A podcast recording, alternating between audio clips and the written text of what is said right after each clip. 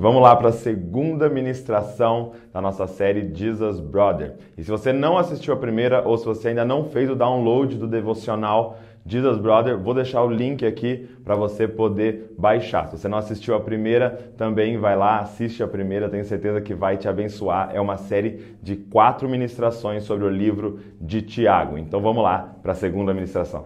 Abra sua Bíblia comigo em Tiago, capítulo de número 2.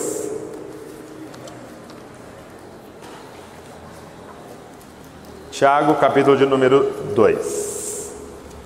E eu quero ler com você o verso de número 21 e 23, ao 23, do 21 ao 23.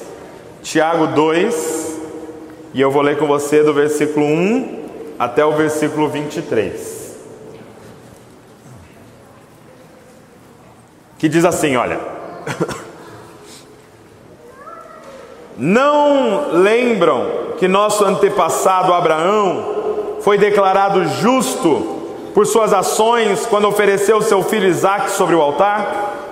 Como vem, como vem, sua fé e suas ações atuaram juntas e assim as ações tornaram a fé completa. E aconteceu exatamente como as Escrituras dizem: Abraão creu em Deus e assim foi, é, foi considerado justo. Ele até foi chamado amigo de Deus.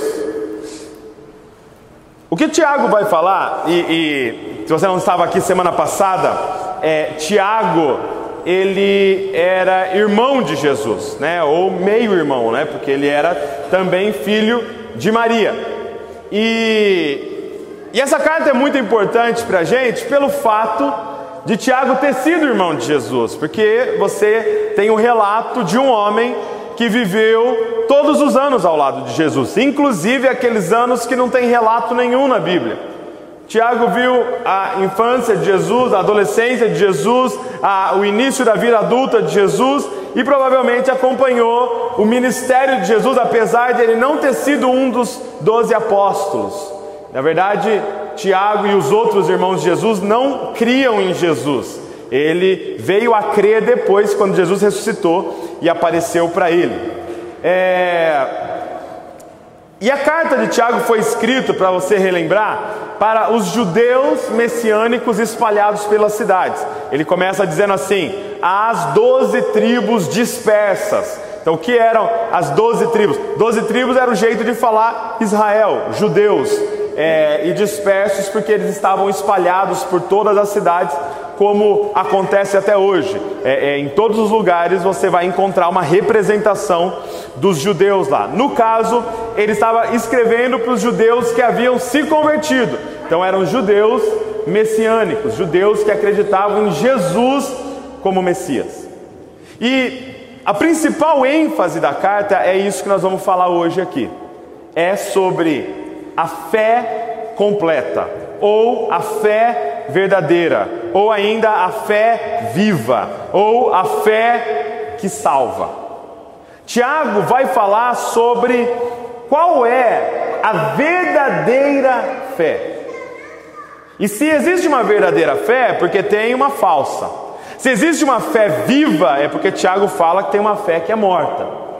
Então ele, ele, ele quer explicar para essas igrejas, porque essa carta era para ser lida em várias igrejas, qual era a verdadeira fé. E eu quero que hoje você faça essa autoanálise. Porque provavelmente a maioria dos que estão aqui podem afirmar: eu creio, eu tenho fé, eu creio em Jesus.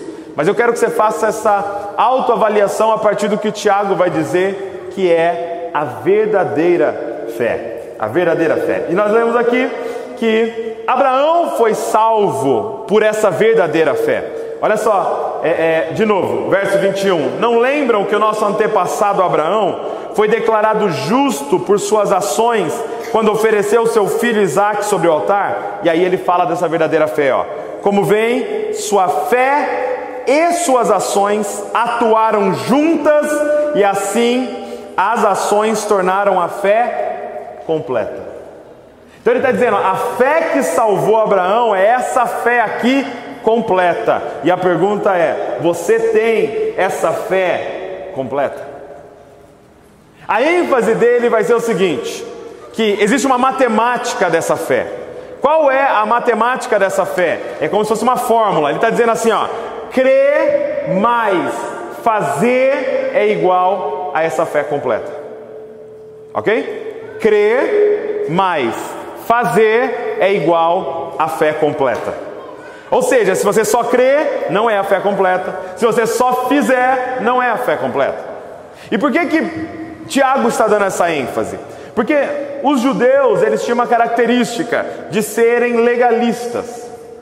Eles acreditavam numa salvação por obras.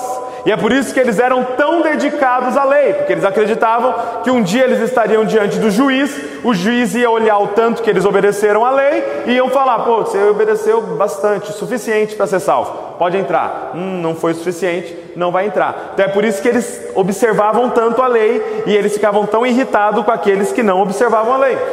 Eles chamavam os caras de os pecadores. Os pecadores eram aqueles que não estavam se esforçando para obedecer a lei.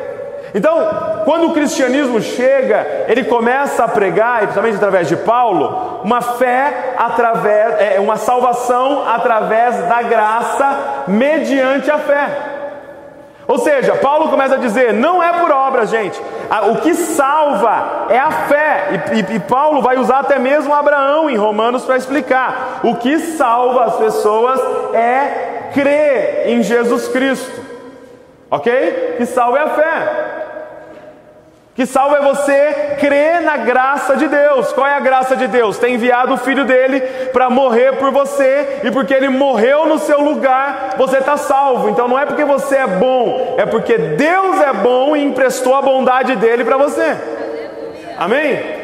Não é por obras, Efésios vai dizer, mas é pela graça mediante a fé, que não vem de vocês, mas é dom de Deus, é de graça. Quando os judeus começaram a ouvir essa pregação, e é o que você consegue entender com, com esses ensinos de Tiago, eles agora vão e pendem para o outro lado. Ah, entendi, então o que importa é crer, então não importa as obras. Não importa o que eu faço, se eu ajudo o necessitado, se eu ando em santidade, se eu é, olho para a mulher com, com, com um olhar impuro, não importa as obras, porque então o que importa é eu crer. E aí Tiago vem então escrevendo essa carta para explicar para eles o que é essa fé que Jesus e que Paulo tanto enfatizou. O que é essa fé completa? O que é essa fé? E aí ele vai dizer o seguinte: essa fé consiste em crer e fazer. Crer e fazer. Na, na, nessas últimas férias, nós fomos para a praia com as crianças.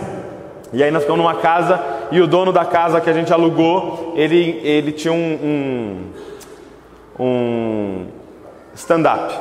Né? Era stand-up o nome, né? Aquela prancha grandona que você anda. E aí no stand-up você tem uma, é, é, é um remo, né? Para você ficar, você fica de pé lá e, e você vai remando. E para dar certo o esporte, sabe o que você tem que fazer? Sempre remar uma vez de cada lado. Uma vez aqui, uma vez aqui, uma vez aqui, uma vez aqui. Por quê? Porque se você remar de um lado só, você fica girando. Se você for muito forte só com a esquerda, você vai ficar girando, você vai ficar em círculo assim. Se você quiser ir para frente, você vai ter que remar uma na esquerda, uma na direita, uma na esquerda, uma na direita, uma na esquerda, uma na direita. É exatamente o que Tiago está falando. Essa fé que salva é uma fé que consiste em crer e fazer. Crer e fazer. Se você só crê, se você só é só informação, se é só mental o que você está fazendo com o cristianismo, você vai ficar andando em círculos. Agora, se você for só fazer, fazer, fazer, você também vai andar em círculos. A fé que ele está pregando é uma fé que crê e que faz. Agora, o que eu quero ver com vocês hoje é o que é crer? Vamos ver essa primeira parte. O que é crer? Ou talvez, como crer? Douglas, eu, eu, eu quero ter essa fé, eu quero acreditar, mas eu não consigo. Como acreditar? E aí, Tiago começa dizendo o seguinte: volta agora no capítulo 1, o verso de número 19, que foi onde a gente parou na semana passada. Olha só. Como crer. Romanos capítulo 10, verso 17, se você estiver anotando, anota aí. Romanos 10, 17 vai dizer assim: olha, que o crer ou a fé vem pelo ouvir, e ouvir a palavra de Deus. Então a fé vem pelo ouvir e ouvir a palavra de Deus. Então, se você vai me perguntar, Douglas, como crer? A resposta é muito simples: ouvindo. E ouvindo a palavra de Deus. Porém, Tiago vai nos falar como ouvir. E olha o que ele começa dizendo no verso 19: ele diz assim: Olha, entendam isso, meus amados irmãos, e sejam todos prontos para ouvir, mas não se apresse em falar e nem em se irar. A primeira maneira que você precisa entender, que você tem que ouvir, é em silêncio. Tiago vai falar o seguinte, cara, vocês precisam crer, mas para crer vocês precisam ouvir, mas para ouvir vocês vão ter que parar de falar. Parem de falar. Ele está dizendo, sejam tardios em falar. Sejam tardios, ou seja, demorem em falar, mas estejam prontos para ouvir, cara. E, gente, a forma que Deus nos fez nos dá essa dica. Ele, ele nos fez com dois ouvidos abertos para captar tudo e com uma língua trancada dentro de uma jaula com dentes afiados ao redor. Sua língua está dentro de uma jaula, cara, com grades assim, ó. Ah, morde assim o dente, assim, ó. Fica assim, cara. Provérbio vai dizer que até um tolo, quando fica em silêncio, se passa por sábio. Sabe quando está na rodinha, a galera falando umas coisas muito cultural, assim, você está assim, ó. Ah, o judiciário. Verdade, o judiciário. Você viu a lei que aprovaram? Terrível. Cara, fecha os dentes assim. Coloca esse bicho na jaula, cara. E tranca essa jaula. Para de falar. E aqui é uma dica que eu dou para sua vida, cara. Você quer crescer? Para de falar. E ouve, cara. Ouve, ouve. Cara, eu admiro muito meu pai nesse aspecto. Meu pai, quem ele encosta, ele faz uma pergunta e fica ouvindo. Mas assim, todo mundo eu, a gente às vezes viaja, essa, essas férias foi com meu. Eu, eu, viajei com meu pai também. E, e, cara, ele pega um táxi, ele faz uma pergunta pro táxi e fica ouvindo o táxi contar a história. O taxista contar a história. Se ele senta do lado de alguém no, no, no, avião, se ele encontra um piloto, se ele encontra alguém que tem uma profissão diferente, ele fica fazendo pergunta e ouvindo, e é assim que a gente cresce. O que ele está dizendo, cara, seja tardio em falar, e pegue seus ouvidos e abre. Primeira coisa que você precisa entender é que você precisa silenciar se você quer aprender a ouvir. E a fé vem pelo ouvir. Agora, não é silenciar somente a sua boca. Você precisa silenciar a sua mente. Por quê? Porque muitas vezes você está num lugar como esse, com a boca fechada, mas a sua cabeça, cara, está a mil por hora já está pensando um monte de coisa, você está pensando em outras coisas que tem que fazer, você está pensando em lugares que você tem que ir, ou você já está na sua cabeça montando argumentos contrários ao que você está ouvindo. Silencia, cara. A fé vem pelo ouvir e ouvir a palavra de Deus, mas a sua mente tem que estar em silêncio, cara. Você tem que calar o seu interior para você ouvir a palavra e a palavra que gera fé. Então a primeira coisa que ele vai nos ensinar é silencia, se, se silencia, cara, seja a sua boca ou seja a sua mente, e ouve, ouve, capta tudo. Só que não somente silenciar o seu interior, não somente calar a sua boca. Agora, ele fala mais uma coisa, olha a continuação. Ele diz assim: olha, verso 21, portanto, remova toda impureza e maldade e aceitem humildemente a, a palavra que lhe foi implantada no coração, pois ela tem poder para salvá-lo. Ele está dizendo o seguinte: ei, silencia toda maldade e impureza ao seu redor. Se nós temos que silenciar o nosso interior, se nós temos que fechar nossa boca para aprender a ouvir, você precisa silenciar o barulho ao seu redor. Problema, gente, é que você ouve a palavra de Deus aqui e, e, e corre daqui e, e liga barulho na sua cabeça, cara. O problema é que é o dia inteiro tem maldade, malícia, impureza ao nosso redor. Ele está dizendo: Ei, eu sei que vocês estão no meio de um povo de impuros lábios, eu sei que você está no meio de vários pagãos, porque esses judeus estavam vivendo nas cidades. Se vocês querem essa fé, vocês vão ter que silenciar o que está ao redor de vocês, cara. Não dá, gente. Você vir aqui, ouvir uma hora de palavra e ouvir 20 horas de, de, de, algum canal do YouTube. Quem vai falar mais na sua vida, cara? Quem vai influenciar mais você?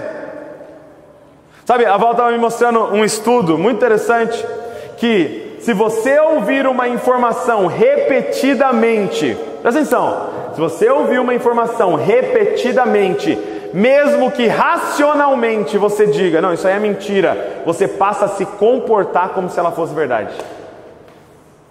Você acredita nisso? Se você vê, você for exposto a uma informação, repetidamente a mesma informação, você passa o seu corpo, o, o, o seu emocional, você passa a se comportar como se ela fosse verdade, mesmo racionalmente você afirmando ou negando que ela é verdade. Cara, agora imagina, tem informações que você coloca na sua vista ou nos seus ouvidos todos os dias. Todos os dias. Sabe, o, o, o, os caras me perguntam com frequência, está no lugar que eu fui esse final de semana, me fizeram essa pergunta lá na, no painel. É, pode música secular? Pode ouvir música secular? Pode ouvir música secular? E a minha resposta, cara, é, é muito simples em relação a isso. O grande lance é qual é o conteúdo daquilo que nós estamos ouvindo, cara. Porque a, a, música, eu não sei se você percebeu, mas ela tem uma capacidade de escancarar a nossa alma e entrar. É por isso que o momento da adoração é tão poderoso, porque a música vem, abre a sua alma e a informação que eles estão falando aqui nesse microfone penetra o seu coração, cara. Agora, você imagina o conteúdo que essa galera está cantando. A música vem, escancar o seu coração e o que eles estão falando entra em você. Ele está dizendo, cara, a fé vem pelo ouvir e ouvir a palavra de Deus. Só que você vai ter que silenciar a sua boca, silenciar a sua mente e calar o que está ao seu redor. Se você quer ouvir e ouvir a palavra que gera fé em você, cara. Cara, você está disposto? Você está disposto a silenciar algumas coisas que estão ao seu redor? Mas ele continua, ele diz assim: olha, no verso 21. É... Portanto, removam toda impureza e maldade, aceitem humildemente a palavra que lhes foi implantada no coração, pois ela tem poder para salvá-lo. Quando que você começa a ouvir e esse ouvir gera fé? Quando você começa a olhar para a palavra de Deus como algo que é poderoso para te salvar. Gente, esse livro não é um livro de informações, ele é um livro de revelação. Ele é um livro de transformação. Nós somos doentes e aqui está a cura. Nós estamos perdidos e aqui está a salvação. Você precisa olhar para esse livro dessa forma. Você precisa ouvir a palavra dessa forma. O que está sendo dito pode me salvar. Não é pode me melhorar, pode me salvar. Qual a diferença, Douglas? Melhorar é quando. É, eu vi um exemplo muito legal. Ele falou assim: um pastor falou assim: é, é, tem muita gente que pensa que cristianismo é você pegar um cachorro que morde todo mundo e adestrar ele para ele ficar mansinho. Sabe como você adestra um cachorro para ficar mansinho? Toda vez que ele obedeceu o que você falou, você dá um, um, um ossinho para ele ou um docinho para ele. E aí, quando ele não fizer o que você falou, você pune ele de alguma forma, bate com, com o, é, é, com o jornal, de algum jeito. E aí você vai adestrando ele. Então ele aprende que certos comportamentos ele ganha um docinho, e ele aprende que certos comportamentos ele é punido. E aí ele fica moralmente certinho. Tem gente que pensa que cristianismo é isso. Não é isso cristianismo, gente. Não é se você fizer certinho, Deus te dá uma benção. Pega uma benção aqui, pega uma benção. Se você fizer errado, ele pega um jornal e bate no seu nariz.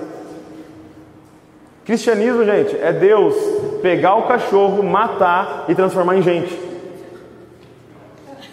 É te dar uma nova natureza. é ser um novo tipo de pessoa. Você tem que encarar isso aqui. Isso aqui é poderoso para me transformar num novo tipo de pessoa. Você tem que encarar a palavra de Deus como aquela que pode trazer salvação. É por isso que a gente vem com muito temor para esse momento aqui. Não é um momento de informação, não é um momento que eu vou sair mais inteligente, é um momento que salvação vai penetrar o meu coração. Salvação vai penetrar os meus ouvidos, gerando fé e a fé que salva. Ouça, crendo no poder salvífico da palavra. Terceiro, você precisa ouvir para praticar. Ouça, gente, já pensando o que, que você tem que fazer, ok? Esse livro aqui não é um livro de sugestões. Deus fala assim: ah, tem uma dica para você. Dica para melhorar o seu dia. Faça uma oração de manhã? Não. Isso aqui é um livro de mandamentos. Deus não está te dando uma sugestão. Não seria legal se você andasse em santidade? E acho que ia ser mais bacana, ia ficar mais bonito. Não!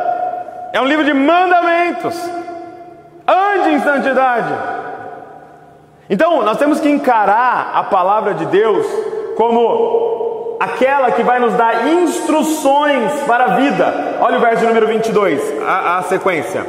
Não se limitem, porém, a ouvir a palavra, ponha-na em prática, do contrário, só enganarão a si mesmo.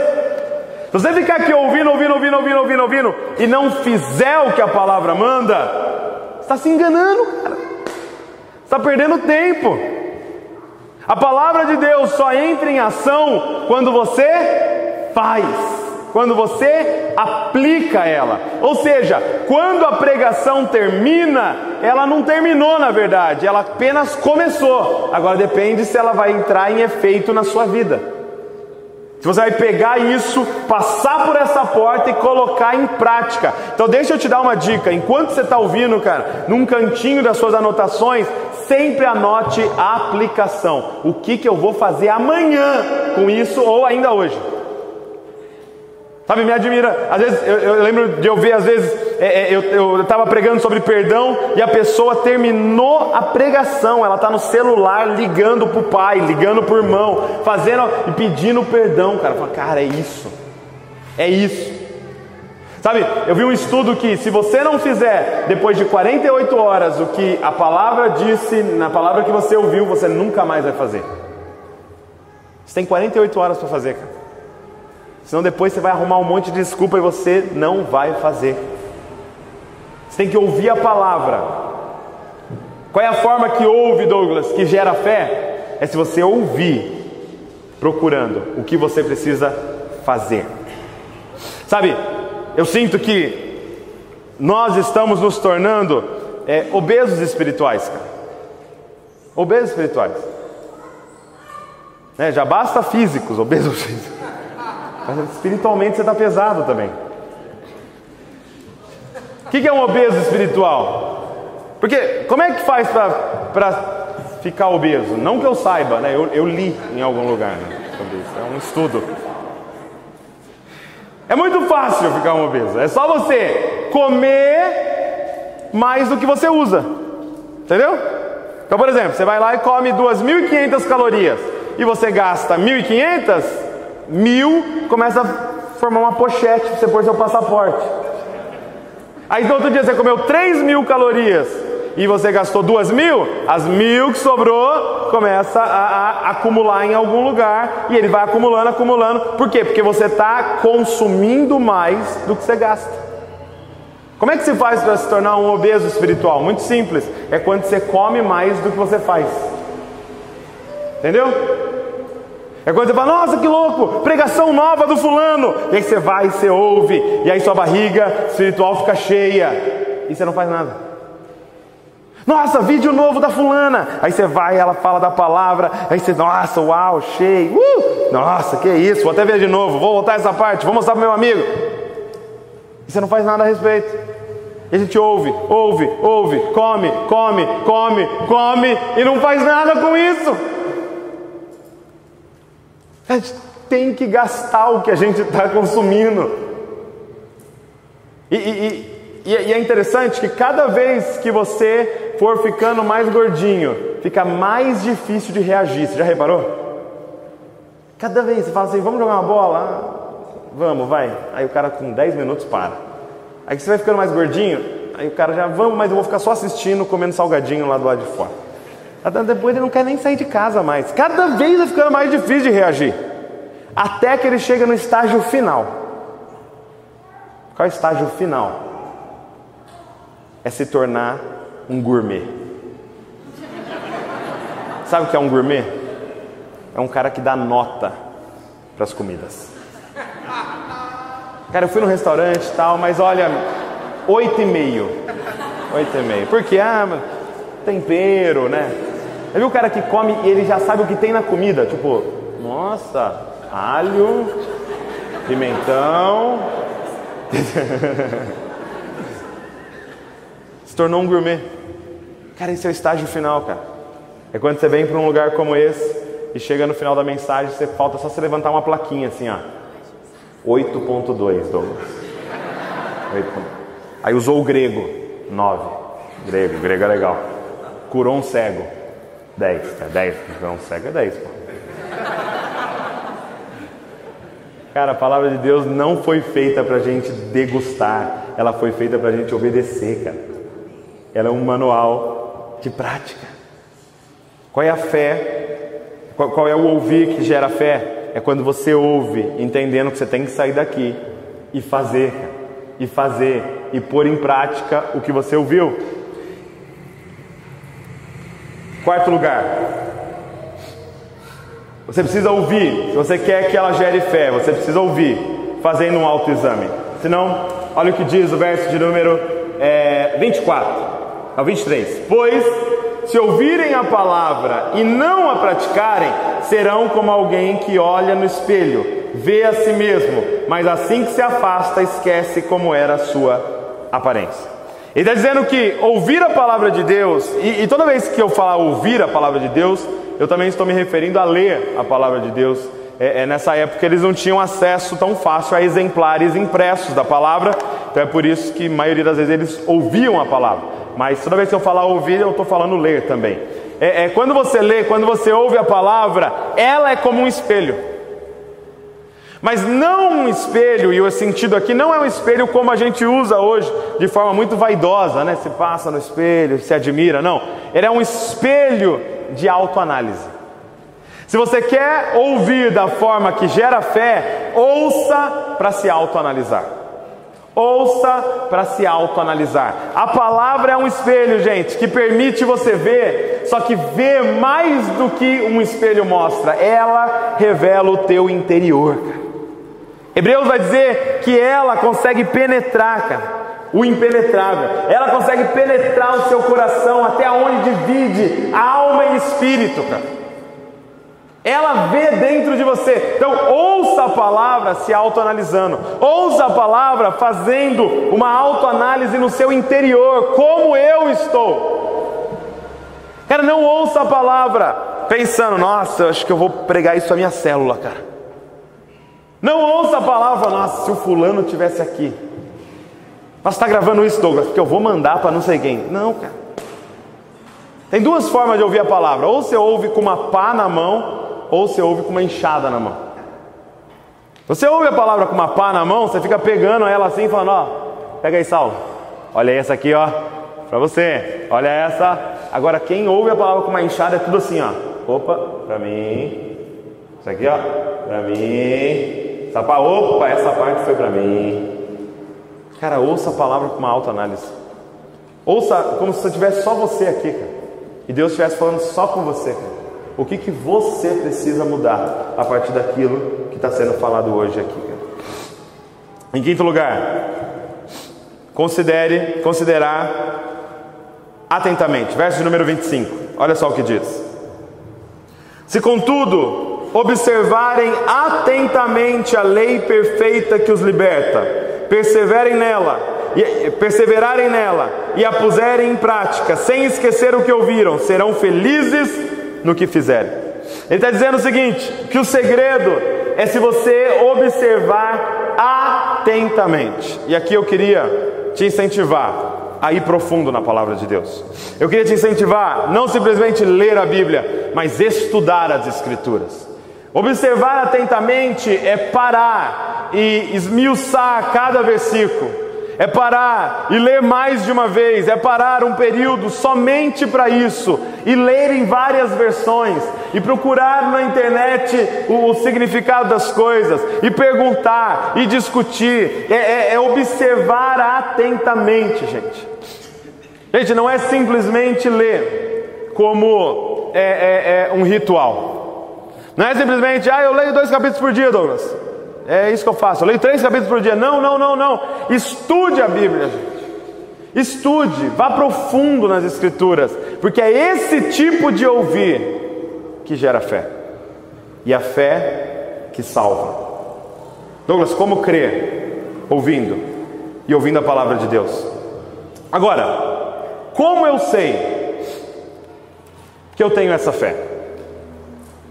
Douglas, eu, eu, eu entendi tudo que você falou, eu tenho ouvido a palavra de Deus, eu tenho ouvido de várias formas, eu tenho lido, eu tenho estudado, eu tenho me dedicado, mas eu preciso saber, Douglas, eu creio, eu tenho essa fé, essa fé que salva, essa fé que, que Tiago está falando, e aí Tiago vai te apresentar uma forma de fazer essa autoanálise. Você tem essa fé? Você tem essa fé em você?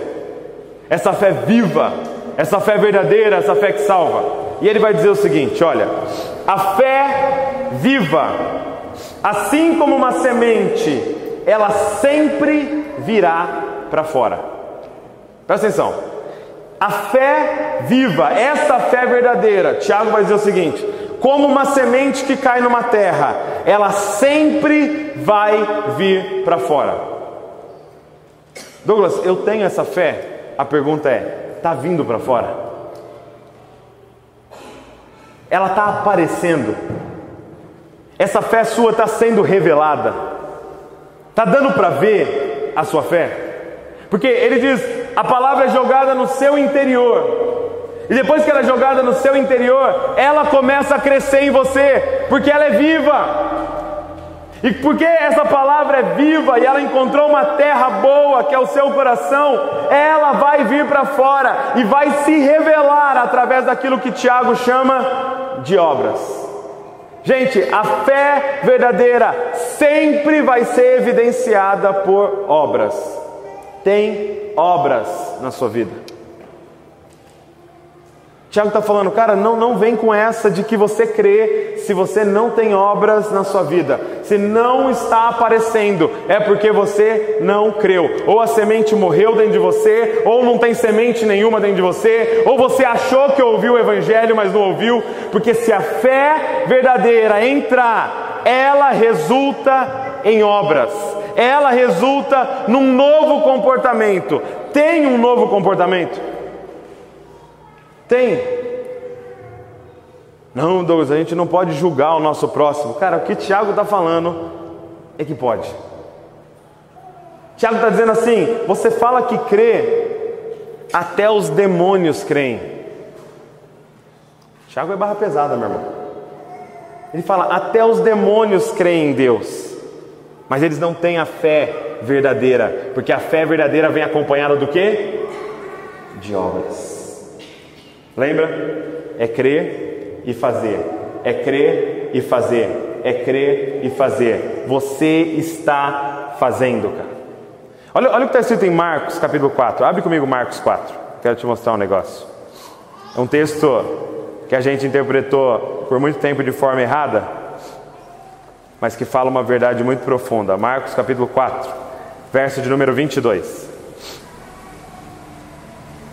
Marcos 4, 22.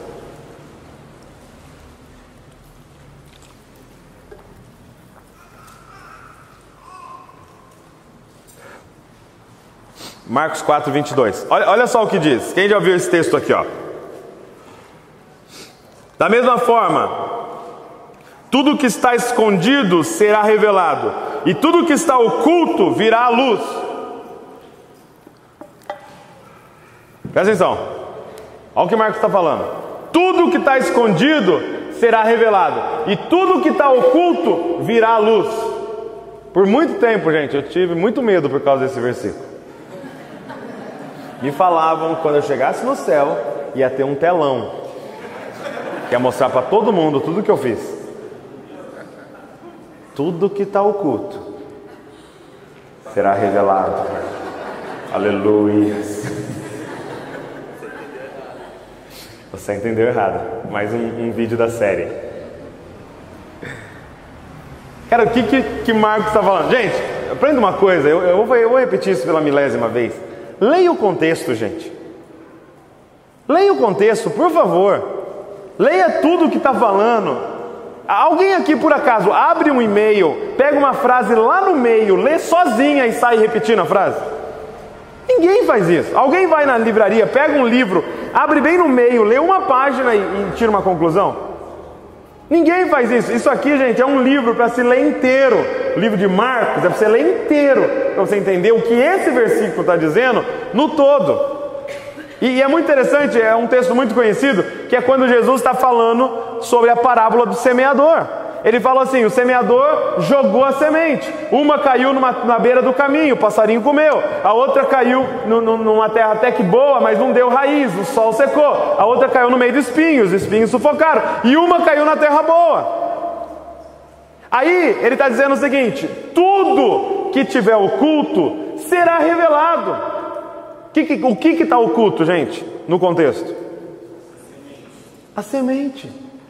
Ele está dizendo o seguinte: não se preocupe, cara. Se a semente caiu no seu coração, vai vir para fora. Se não vier para fora, significa. Entenda uma coisa: Tiago não está falando que a salvação é por obras. Tiago está falando que a salvação é pela fé. Só que essa fé tem algumas características para você saber se ela é verdadeira. E essa fé tem uma característica: ela gera obras. Ponto final, não tem como. Se não tem obras, se não tem santidade, se não veio para fora, não caiu a semente aí dentro. E aí eu queria que você mudasse a abordagem, porque muitas vezes nós não temos as obras e a gente fica correndo atrás de ter as obras. Será que você não precisa correr atrás de ter a semente? Quem está entendendo o que eu estou falando? Porque às vezes a gente fica tentando, o que, que eu faço? O que, que eu faço? O que, que eu faço? Cara, você precisa crer primeiro. a semente precisa cair no seu coração primeiro. Ela precisa germinar no seu coração. Mas Douglas, eu estou há 10 anos aqui, mas talvez você não ouviu direito ainda, cara.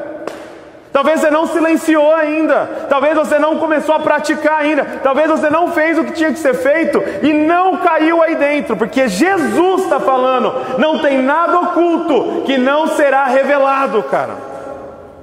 Não tem. A semente dele é poderosa demais, não tem como ninguém esconder a semente aí dentro, cara. Não, ele é um agente secreto de Jesus, ninguém sabe que ele é de Jesus. Não existe, cara. Caiu aí dentro, vai começar a brotar, vai sair pelo nariz dele a planta. Não tem como. Ela é muito poderosa, cara. Você não tem para onde escapar. Se ela cair aí dentro, meu irmão, ela vai nascer. Agora, quais são essas obras? Quais são essas obras? E olha só o que Tiago vai dizer. As obras que Tiago está falando é, primeiro, amor a Deus. Ações que revelam um profundo amor por Deus. Olha só o exemplo que ele nos dá. É, capítulo 2, verso de número 21. Capítulo 2, verso de número 21.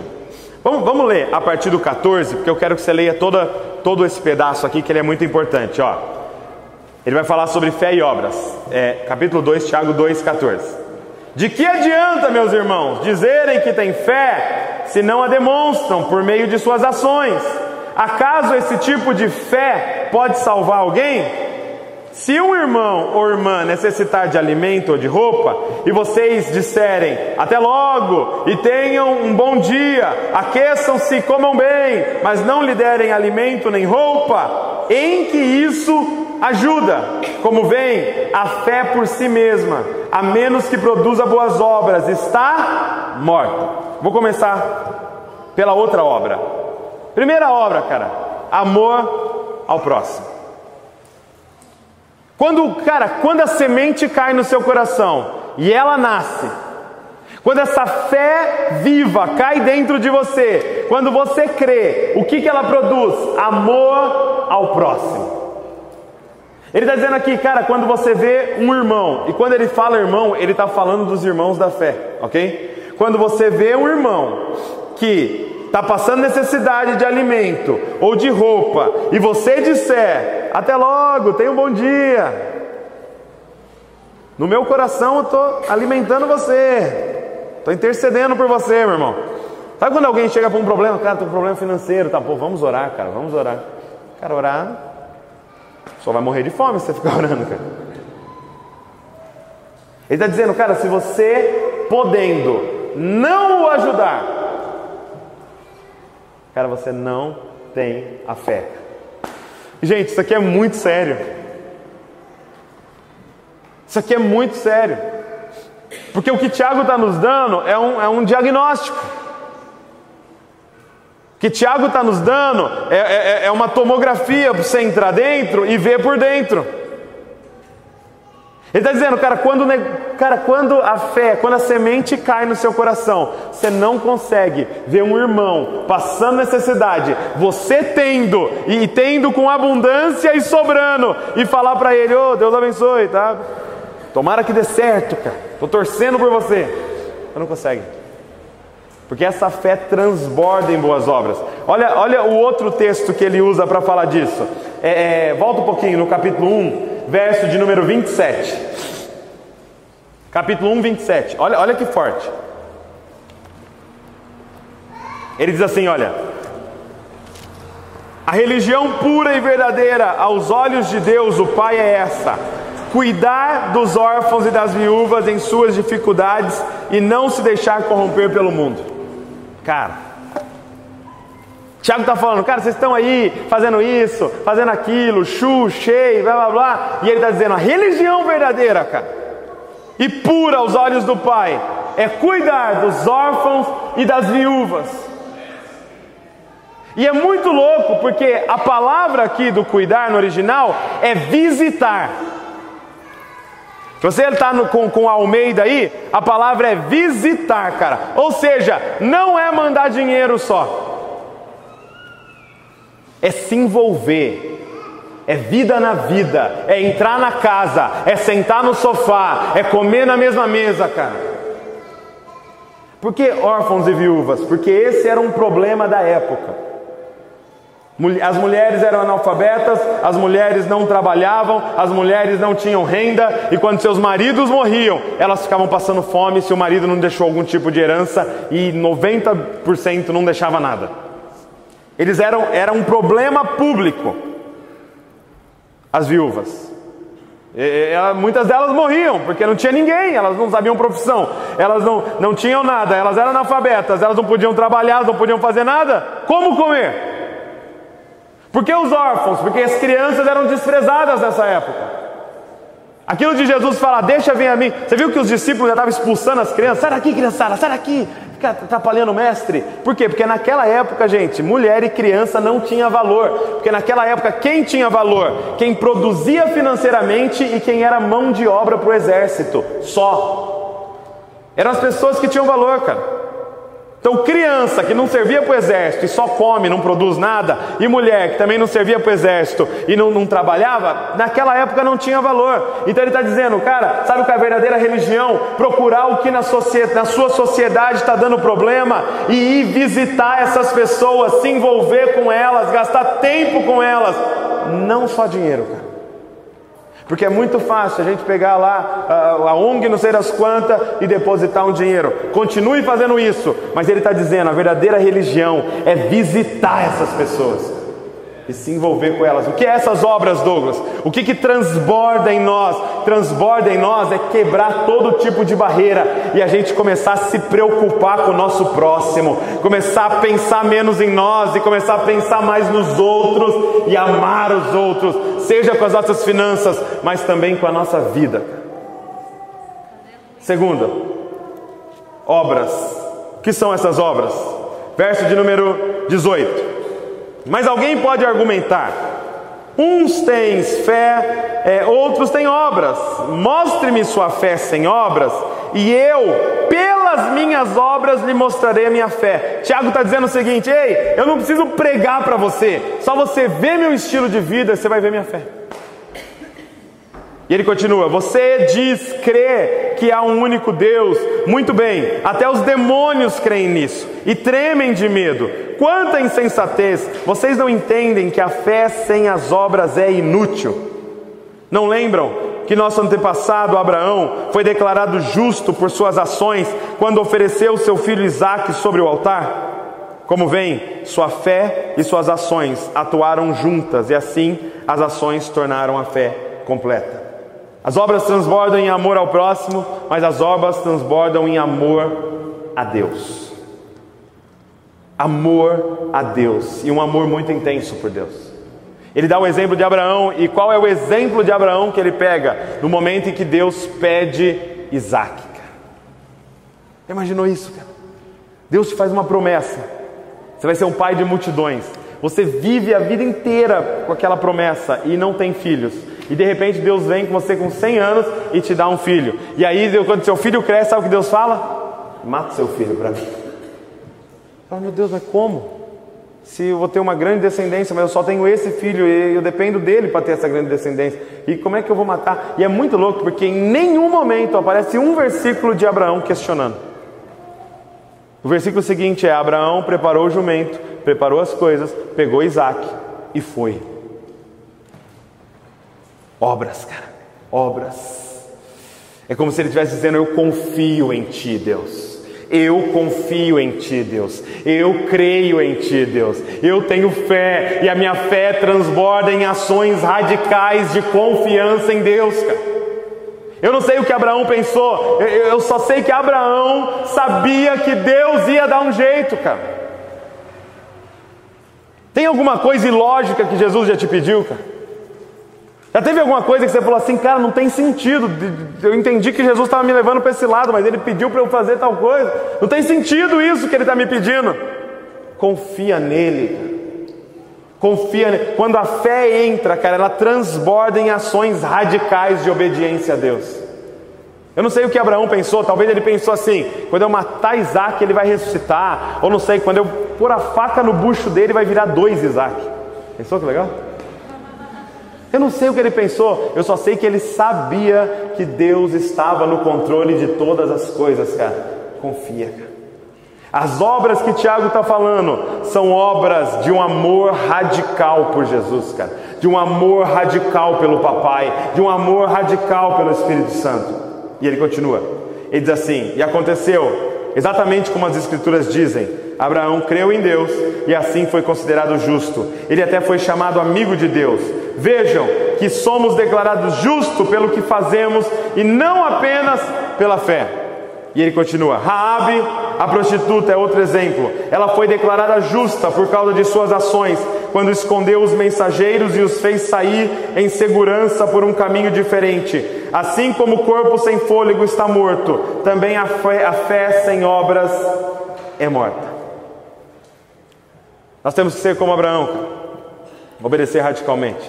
Nós temos que ser como Raabe, arriscar nossa vida por aquilo que Deus quer, perder nosso conforto por aquilo que Deus quer. Agora, você pode estar dizendo, Douglas,